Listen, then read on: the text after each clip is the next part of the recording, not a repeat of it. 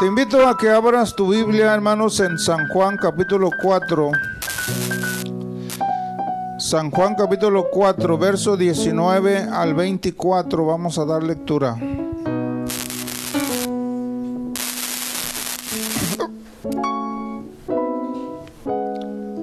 Mientras usted esté aquí, hermanos, no deje de adorar al Señor. Aleluya, exclamando gloria al Señor o alguna forma, hermanos, de adorar al que vive y reina. 4.19 de San Juan dice así, le dijo la mujer, Señor, me parece que tú eres profeta. Nuestros padres adoraron en este monte y vosotros decís que en Jerusalén es el lugar donde se debe adorar. Jesús le dijo, mujer, créeme que la hora viene cuando ni en este monte ni en Jerusalén adoraréis al Padre. Vosotros adoráis lo que no sabéis. Nosotros adoramos lo que sabemos, porque la salvación viene de los judíos. Mas la hora viene y ahora es cuando los verdaderos adoradores adorarán al Padre en espíritu y en verdad. Porque también el Padre tales adoradores busca que le adoren. Dios es espíritu y los que le adoran en espíritu y en verdad es necesario que le adoren. Aleluya. Gloria a Dios. Dios es espíritu, hermano. Aleluya. Ocupe su lugar, hermanos, dándole la gloria al Señor.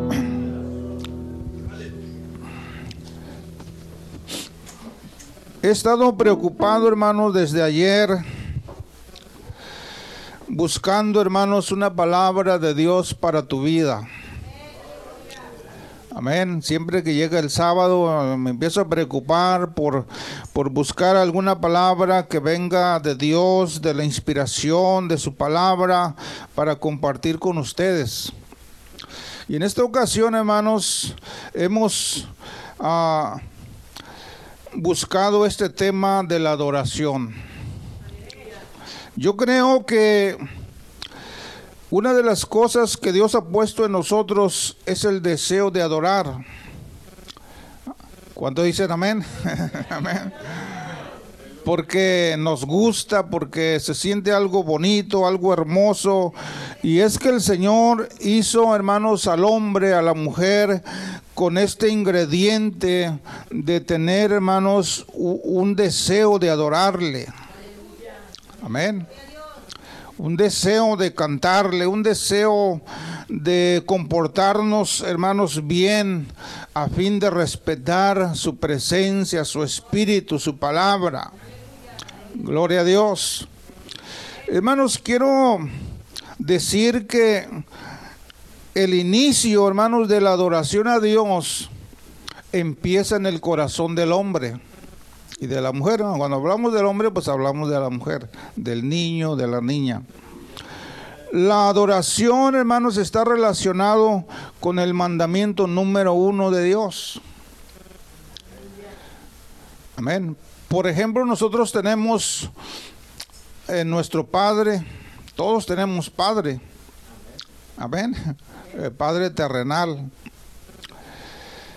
Nadie dijo, no, pues yo nací en la playa, me trajo el mar. O allá en el monte aparecí. ¿Verdad? No, todos tenemos un padre.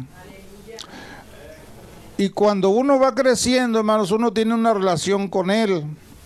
Él sabe que Él trabaja para ti, Él sabe que Él te cuida, Él sabe que Él ora por ti. Eh, tú sabes que el papá es capaz de dar todo por ti. Y en lo profundo de tu corazón tú le debes un respeto, una devoción, una obediencia, porque lo ves cada día, porque oyes sus palabras, sabes su comportamiento, su esfuerzo. Y entonces ese conocimiento de Él hace que tú le debas una obediencia y un respeto. Y ese es, hermanos, el, la base de la adoración a Dios, que nosotros conozcamos quién es Él. Cuando nosotros conocemos quién es Él y qué ha hecho por nosotros, nosotros le debemos una adoración genuina una adoración sin fingimiento, una adoración de verdad que surge, hermanos, por el conocimiento de tu corazón a Dios. ¿Cuántos de ustedes respetan a sus padres que los tienen? ¿Verdad? ¿Por qué los respetas? Porque sabes que son tus padres. porque es tu papá, porque él te ha cuidado, se, ha dado todo de sí mismo por, por ti, que tiene sus fallas, sus defectos, pero es tu papá. Por eso el Señor dijo, honra a tu padre y a tu madre. Es el primer mandamiento con promesa que Jehová tu Dios te da. Porque, porque el, respeto a Dios, al, al Padre, surge del agradecimiento, del cuidado. Por eso es que, hermanos, el, Señor dijo, amarás al Señor con todo tu corazón, con toda tu mente, con toda tu alma, con todas tus fuerzas. Cuando uno tiene ese conocimiento y ese, ese, ese mandamiento de Dios, por eso es que tu adoración, tu respeto a Dios debe ser sin fingimiento, por lo que Él es. Y la adoración, hermano, no solo es cantar. Porque a veces decimos, no, pues vengo a adorar a Dios. Si adorar a Dios solamente fuera cantar, hermanos, estamos muy escasos de la adoración a Dios. La adoración a Dios, hermanos, tiene que ver con acciones de nuestra vida. Y cuando hablamos de acciones, hermanos, hay un, hay un sinfín de cosas que nosotros le debemos a Dios a través, hermanos, de mostrarle una adoración, un respeto por lo que Él es. Por ejemplo, hermanos, cuando nosotros pasamos a ofrendar, es, un, es una forma de adorar a Dios. O diezmar no crean que es muy aparte de la adoración. Si nosotros, hermanos, no ofrendáramos y no diezmáramos, la bendición de Dios no llega en el sentido económico o material porque es bíblico, porque está pegado a la palabra de Dios traer diezmo y ofrenda para abrir ventanas en los cielos y Dios envía bendición hasta que sobra y abunde.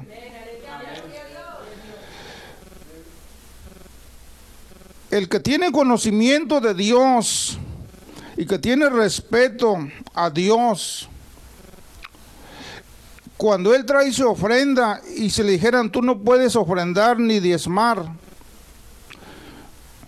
él tendría que rogar y decir, permítame ofrendar y diezmar permítanme hacerlo, porque a través de eso yo recibo la bendición de Dios. Usted no me puede prohibir, no, me prohíba eso. El verdadero adorador y conocedor de Dios sabe que a través de esto Dios nos bendice.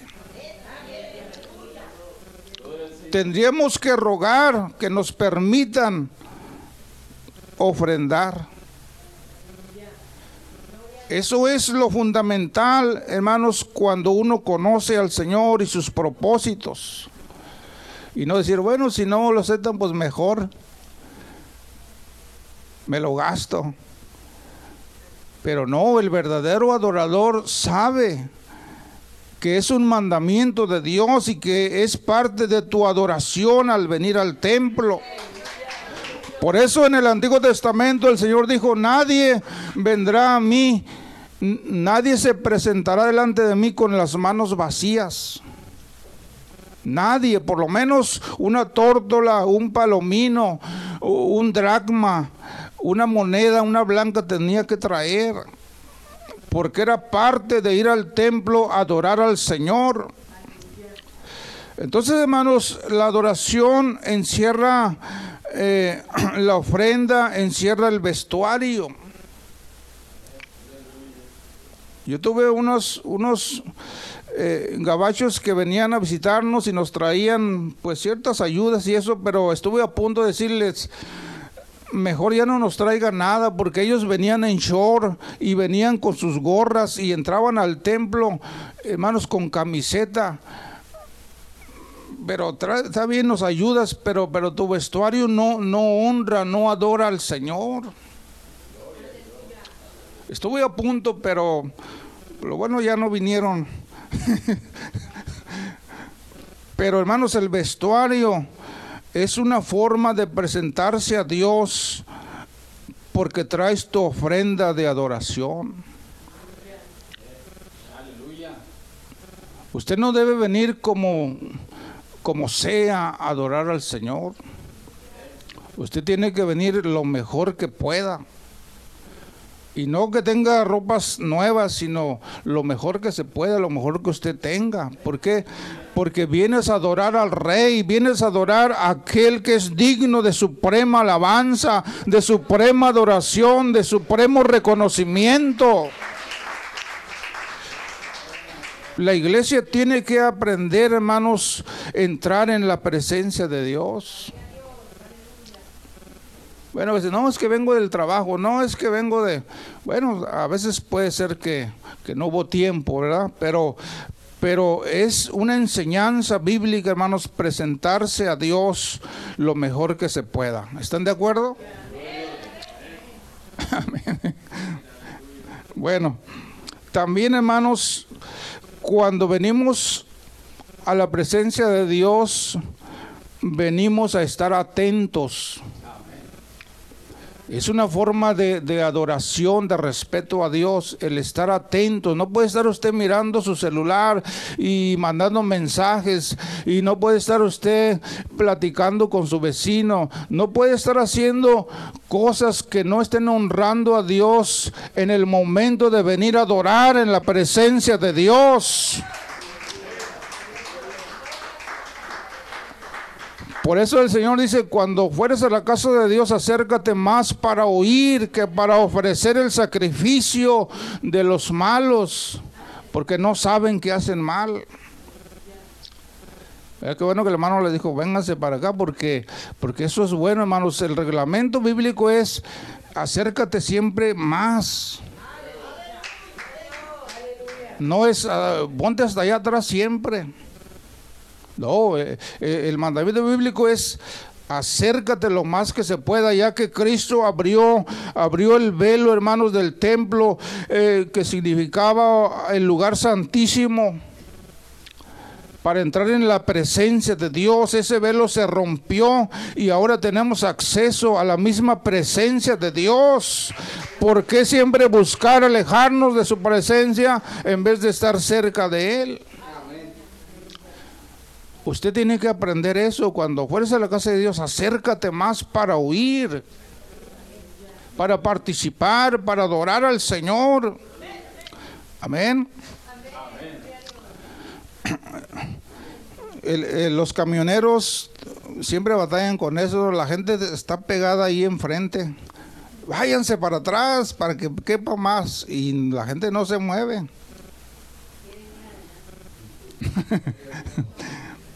Y aquí estaba al revés, véngase para acá. Y no, la gente quiere estar atrás.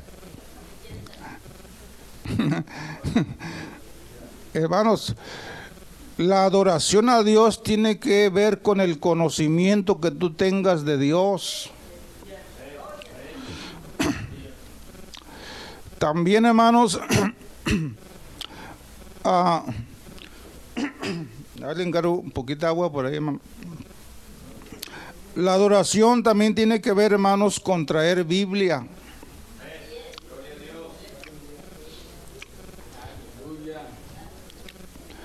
Yo soy, hermanos, un, pastor conservador, disculpen, no, no estoy tan, un tanto modernizado, pero no estoy de acuerdo en venir a la iglesia y no traer Biblia. Eso nos enseñaron y creo que es una práctica buena. El otro día, bueno, un pastor me dijo, hermano, cuando cantaban ese canto en la iglesia, porque estaban cantando un canto, me dijo, todos levantábamos nuestra Biblia. Le dije, sí, pues levanta la tuya. Dijo, pues no traigo, traigo el, el iPod. Pues esa levántala. No traía Biblia, porque ya trae en todo en el aparato. Aquí está la Biblia ya. Bueno, está bien, ¿no? Pero, pero como que no está muy bien. Entonces usted, hermanos, cuando venga a adorar al Señor, traiga su Biblia, tráigala, que la traiga el celular. No, no, no, no, no, no tome lugar el celular por la Biblia. Amén un no cristiano, uno que no es cristiano, puede hacer más cosas que un cristiano. Por ejemplo, uno que tiene dinero puede venir y, dar mucho dinero de ofrenda o de diezmo. ¿Verdad que sí? Porque tiene dinero, pero no es cristiano. O puede cantar mejor que nosotros un artista o quien sea puede venir aquí y, tiene voz, está entonado, tiene mejores palabras, puede hacer un mejor trabajo escrito o, manual. Pero el cristiano, la diferencia que tiene, que cuando hace las cosas, la hace con el corazón la hace como mandamiento de Dios, la hace con un corazón contrito y humillado y agradecido y con la presencia de Dios en su vida. Esa es la diferencia. Porque el Señor ha hecho habitar su Espíritu Santo en nosotros y desde ahí hacemos todas las cosas. Quizás el que no es cristiano puede hacer todo esto, pero no va a durar. Pero nosotros duramos años y años y meses y meses y días sirviéndole al Señor porque Él ha puesto en nosotros su presencia. El deseo de nuestro corazón es hacer su voluntad. Esa es la gran diferencia. El cristiano hace todas las cosas con la sensibilidad de Dios en su corazón. Acabamos de leer cómo la samaritana le dice al Señor, nuestros padres adoraron en este monte y vosotros decís que en Jerusalén es el lugar donde se debe adorar. Pero el Señor le, le, dice en el verso 22, vosotros adoráis lo que no sabéis, nosotros adoramos lo que sabemos, porque la salvación viene de los judíos. Los samaritanos, hermanos, adoraban lo que no sabían. Si el Señor le, está diciendo, es porque así lo hacían. Porque ellos se, se, aferraban, no es que aquí adoró nuestro padre Jacob, nuestro padre Abraham, y aquí vamos a adorar. Y los judíos decían, no, es que en Jerusalén es el mayor lugar, es el templo especial. Tu oración allá en el monte no vale. Adora aquí en Jerusalén y es lo que te va a valer. Y el Señor, hermanos, dice, ni aquello vale ahora, ni allá en Jerusalén. La adoración, hermanos, es cambiada de lugar. Y entonces la adoración, hermanos, el Señor la traslada en el corazón del hombre. Aleluya. Dios, hermanos, envía la hora, dice, y ahora es cuando los adoradores adorarán al Padre en espíritu y en verdad. Es decir, la adoración ahora está puesta dentro de nosotros. Amén. Pero como está dentro de nosotros, al venir a este lugar, no, no podemos pasar por alto el respeto al lugar. Aunque está dentro de nosotros. debemos conocer a Dios para adorar en verdad. Por eso es que muchos antiguos eh, que no eran cristianos o de, o de sectas o de, o de aldeas o de personas alejadas, ellos adoraban lo que ellos creían que les podía ayudar y, adoraban lo que no sabían. Mira cuántos dioses aquí en México, en otros países, cuántos dioses se han inventado y ellos adoran lo que no saben. Pero ellos como, como necesitan poner su confianza en alguien, adorar a algo, invocar a algo para que les ayude, ellos inventan sus dioses. Hasta los muertos, a los vivos, eh, a los políticos, a todo tipo de, de, de, de cosas, hermanos, adoran hasta la santa muerte le hacen su altar porque según les va a ayudar o les ayuda, ¿verdad? Porque ellos adoran lo que no saben. Y el Señor dijo, nosotros adoramos lo que sí sabemos. Amén. Usted adora lo que sí sabe, lo que se debe adorar. Y por eso es que, hermanos, nosotros para adorar a Dios y presentar una genuina adoración, usted tiene que tener conocimiento de Dios por su palabra, por su Espíritu Santo. Ahí usted se va a dar cuenta cómo y a quién adorar y por qué adorar. Nosotros sí sabemos lo que adoramos. Y esta adoración, hermanos, que le presentemos a Dios siempre debe ser en base a la palabra de Dios. Muchos cantantes del mundo componen himnos, pero que no tienen una base en la palabra de Dios. Y bueno, están eh, encaminados a adorar a Dios, pero lo correcto sería que, sus cantos que componen y que cantan deben tener bases bíblicas, deben tener guianza en la palabra de Dios, deben tener una inspiración en los salmos o en algún pasaje bíblico. Y no hacer sus cantos propios de su propia inspiración. Y entonces cuando hacemos esto es difícil, hermanos, desviarnos de la adoración genuina que Dios pide. Por eso es que toda adoración debe ser como Dios dice, como Dios quiere. Debe ser adoración bíblica. No perdamos el camino de la adoración. Porque, porque hay gente que se forma su propio criterio y carácter de las cosas de Dios. Por ejemplo, hay gente que dice, no, pues yo hago cosas buenas, yo ayudo a la gente cuando puedo. Pero tienes conocimiento de Dios, no. Pero hago esto que creo que es bueno, que yo creo que es bueno. Sí, pero entonces estás tú eh, haciendo cosas que tú crees y no las cosas que Dios dice que hagamos. Aunque son buenas, pero no tienen un camino en la palabra de Dios. Y entonces en base a eso la gente hace sus propias decisiones también. Y hace sus propias adoraciones.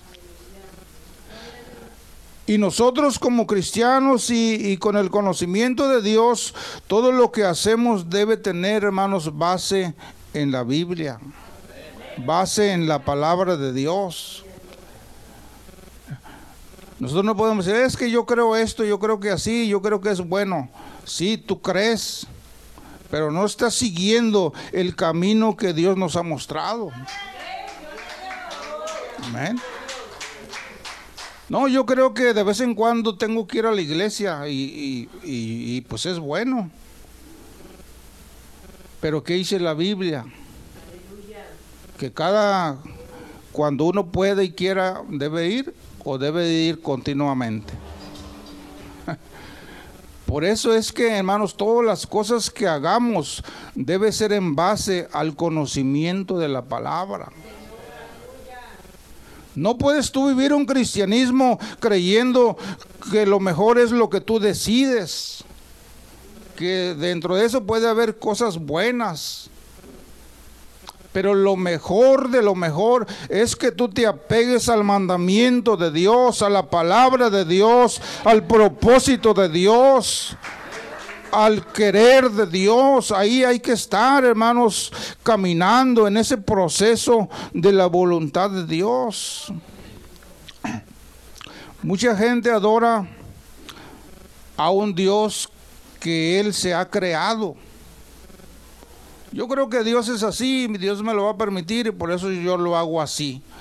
Se crea un Dios y lo, lo adora a su creencia, a su manera.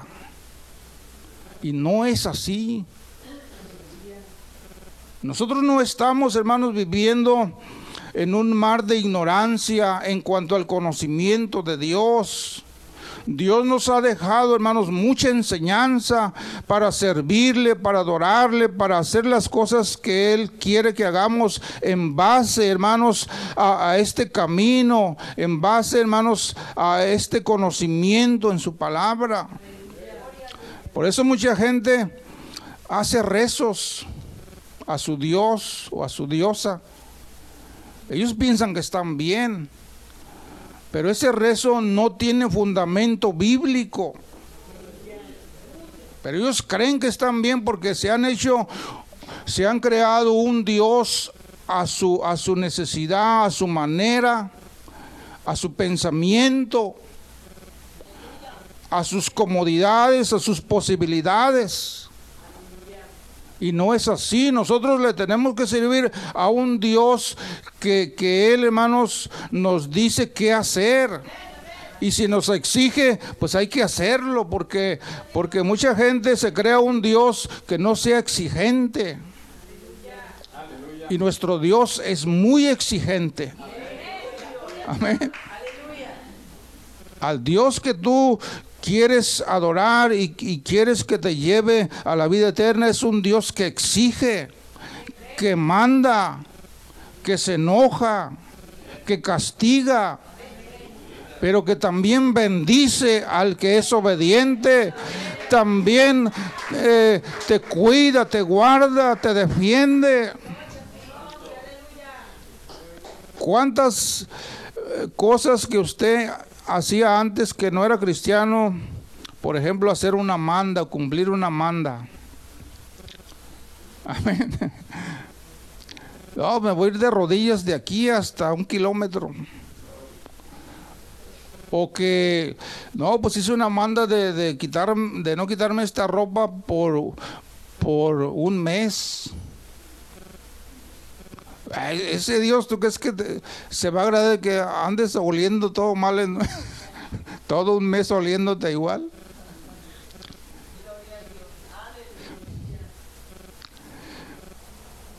Porque se, se crean un Dios a su manera. Les hacen también sus fiestas. Les hacen también sus ofrendas pero, pero son dioses creados a su, a su manera, a sus, a sus medidas que ellos quieren que, que tengan. Pero hermanos, la adoración a Dios y todo lo demás que hacemos tiene que ver con conocer a ese Dios. Tú respetas a tu papá porque lo conoces quién es Él. Bueno, a Dios lo, respetamos, lo obedecemos, lo adoramos porque conocemos cómo es Él. ¿Qué ha hecho por nosotros y por el mundo? En base al conocimiento que tenemos de Él, por eso hacemos las cosas y lo obedecemos. Pero, hermanos, en la iglesia como en el mundo cuando la gente no hace las cosas que Dios dice. Muchas veces esa gente y la misma iglesia hace las cosas fuera de orden porque nosotros no les enseñamos bien. O no les enseñamos lo que tienen que hacer en base al conocimiento de la palabra de Dios. Amén. Y porque nosotros mismos también, bueno, como yo soy falto y como no hago aquello, pues ¿por qué lo voy a enseñar? Me voy a contradecir. Pero aquí ni lo tuyo vale ni lo mío vale. Lo primero que vale es obediencia a Dios y a su palabra. No importa que me contradiga, no importa que me duela. Yo no me estoy predicando a mí mismo, ni le estoy predicando a gente que me pertenece. Estamos predicando cosas que Él nos ha mandado y a un pueblo que le pertenece al Señor y que Él ha ganado con su propia sangre.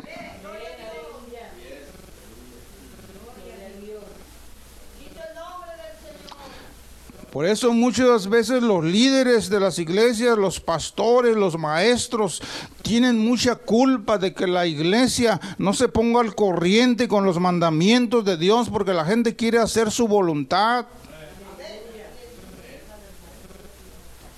Nosotros no estamos aquí para hacer lo que nos conviene según nuestros intereses personales. Estamos aquí para cumplir con los intereses del Señor Jesucristo, con los mandamientos de Él, con las decisiones de Él, con la voluntad de Él. Aquí estamos para ser obedientes.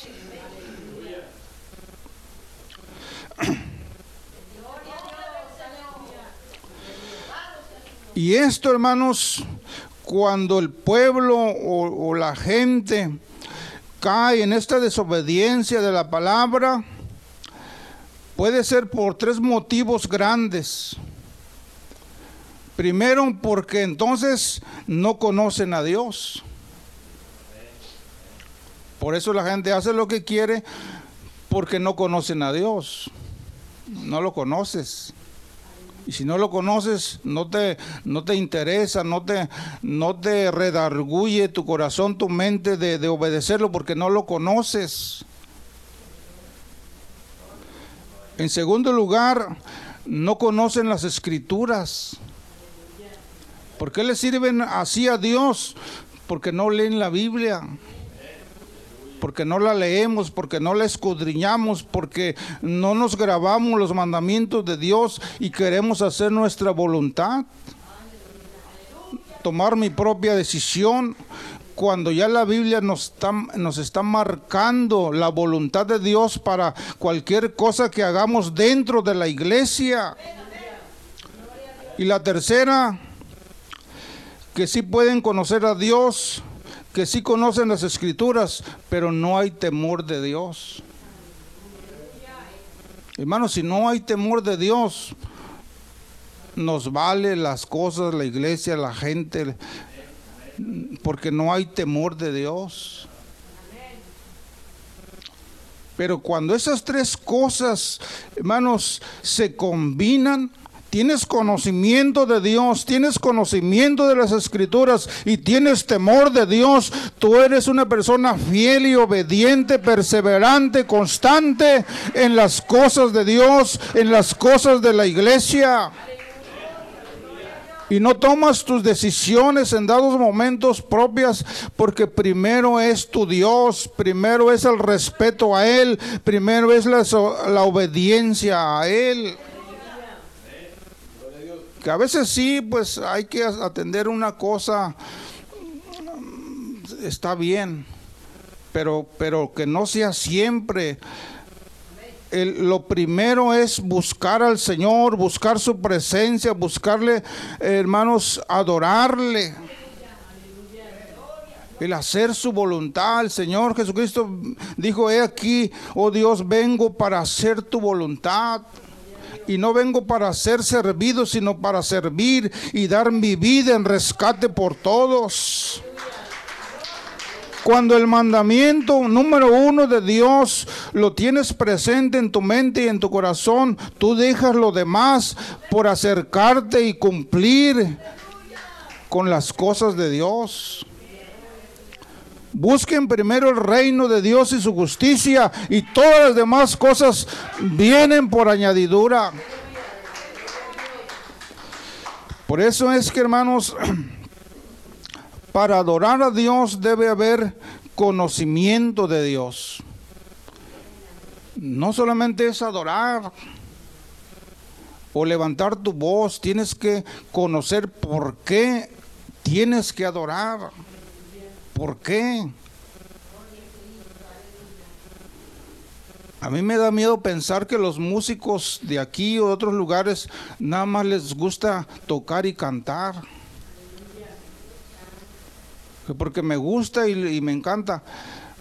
Me da miedo pensar que no tengan el conocimiento, el temor de Dios, el por qué cantarle, por qué adorarle. ¿Por qué hacer esto de adorar? Eh, eh, que tiene que surgir de mi corazón, del deseo de mi alma, el deseo de mi espíritu, de agradarle a ese Dios que me bendice, que me ayuda.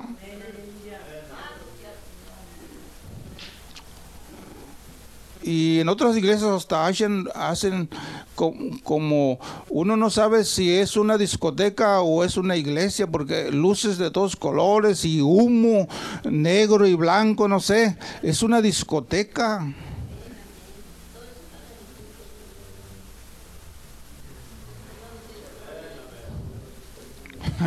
bueno, aquí todavía no, pero, pero, pero si hay iglesias que echan humo y luces para que se, el cerebro se ponga bien. ¿Verdad?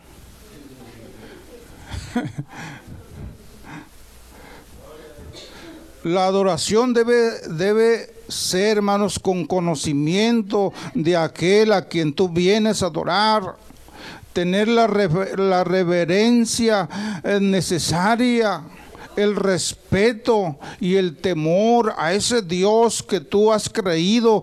Él, hermanos, merece lo mejor de nosotros. Entonces la adoración no solamente es el canto, es lo que tú haces, es lo es tu carácter, es tu vestimenta, es tu dar, es tu hacer. Algunos de ustedes han puesto en práctica en tu trabajo. El Señor dice, lo que tú hagas, hazlo como para el Señor y no para los hombres. Y cuando tú haces tu trabajo allá, allá donde trabajas, bien hecho como para el Señor, hermanos, eso es adorar y respetar al Señor por el conocimiento y la obediencia a su palabra. Yo hago panes y me acuerdo de ese texto y digo, no, este pan lo voy a hacer lo mejor que pueda.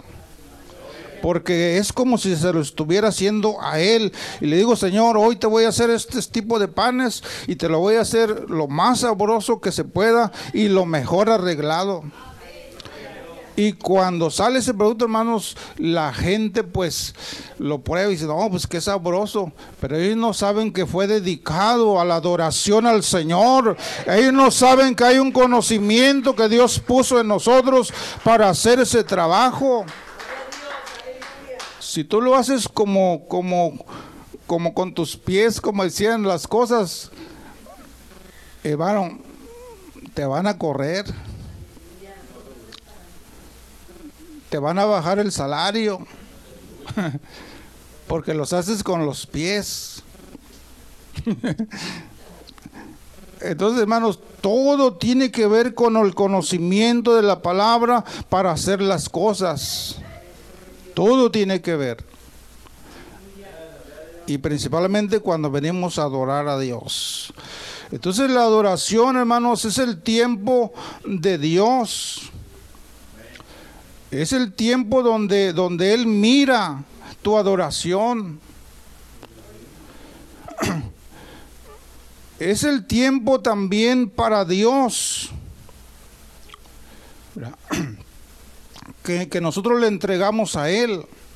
Es el tiempo de Él y es el tiempo para, para Él.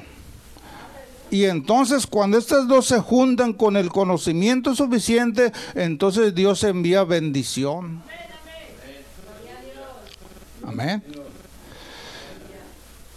Entonces, hermano, yo le invito a que usted se convierta en un verdadero adorador, como dice el Señor, como le dijo a la mujer, la hora viene y ahora es cuando los verdaderos adoradores adorarán al Padre en espíritu y en verdad. Ahora es. Y ese ahora es, hermanos, no tiene caducidad hasta que Él venga. Ahora es. Conviértase, convirtámonos en adoradores de Dios, no solo en el canto, sino en las aptitudes y nuestras acciones.